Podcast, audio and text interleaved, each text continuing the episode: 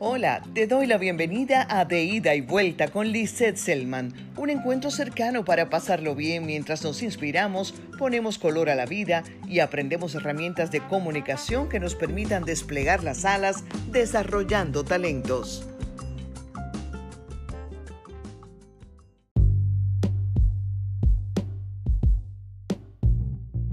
Hola, Espero que las recomendaciones que compartí en el episodio pasado te hayan resultado de interés práctico tanto para tus presentaciones como para la exposición ante el público.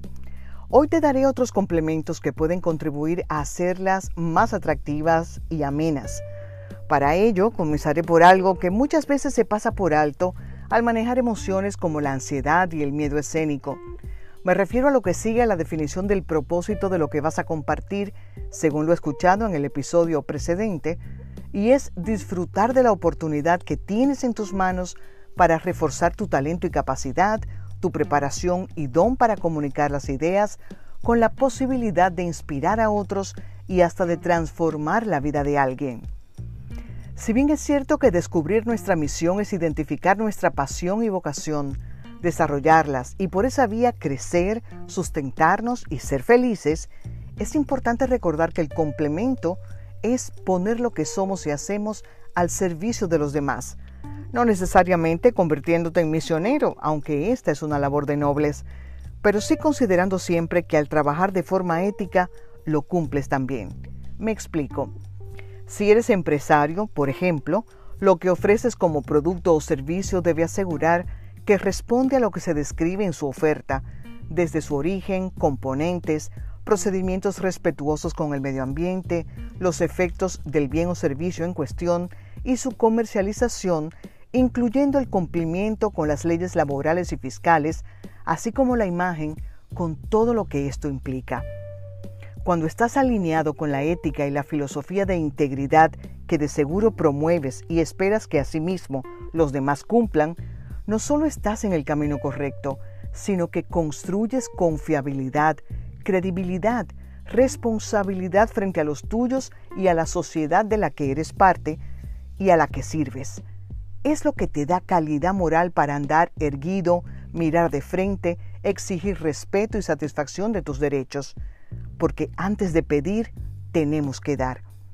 Si aún te preguntas a qué viene todo lo anterior, la respuesta es que este código moral facilita una comunicación precisa y transparente, sustentada en verdad, favorece la seguridad en ti mismo porque tus afirmaciones tienen detrás certeza y no ficción. Alinearnos con la verdad y la ética es ser coherentes, lo que nos hace creíbles y nos da serenidad.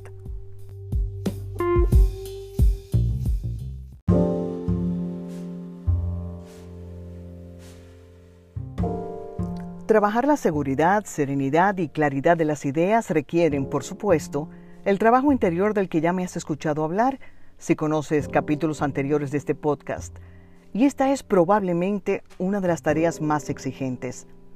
Hablo de saber que somos parte del todo, de estar conscientes de que los niveles de evolución espiritual son distintos, por cuanto aquellos que van dos pasos por delante tienen el compromiso intrínseco de ser luz e inspiración para los demás. Porque recuerda el proverbio maltés que dice, cambia tú y cambiarás el mundo. Vivir al amparo de esta filosofía transforma nuestro lenguaje corporal para manifestarlo y por ende el lenguaje verbal. Dije al inicio que posiblemente esta sea una de las tareas más exigentes, porque a fin de cuentas somos humanos expuestos a situaciones que no manejamos y que nos afectan de una manera o de otra pero lo que sí podemos hacer es decidir cómo reaccionar ante ellas a la par con cultivar la humildad, la gratitud y el perdón. Soy consciente de que se trata de una batalla permanente con nosotros mismos y con el exterior. Nuestro cerebro hará resistencia, pero si ponemos el espíritu primero, seremos capaces de superar la tarea que corresponde a cada día. Y te digo algo más, en la medida en que decidas cultivar la parte espiritual, estarás desarrollando la capacidad para escuchar no solo tu voz interior, sino a los demás, un arte que se convierte en virtud y nos ayuda a trabajar a sí la empatía, clave para una comunicación fluida y cabal. Hasta aquí hemos llegado en este capítulo. Te deseo buena vida.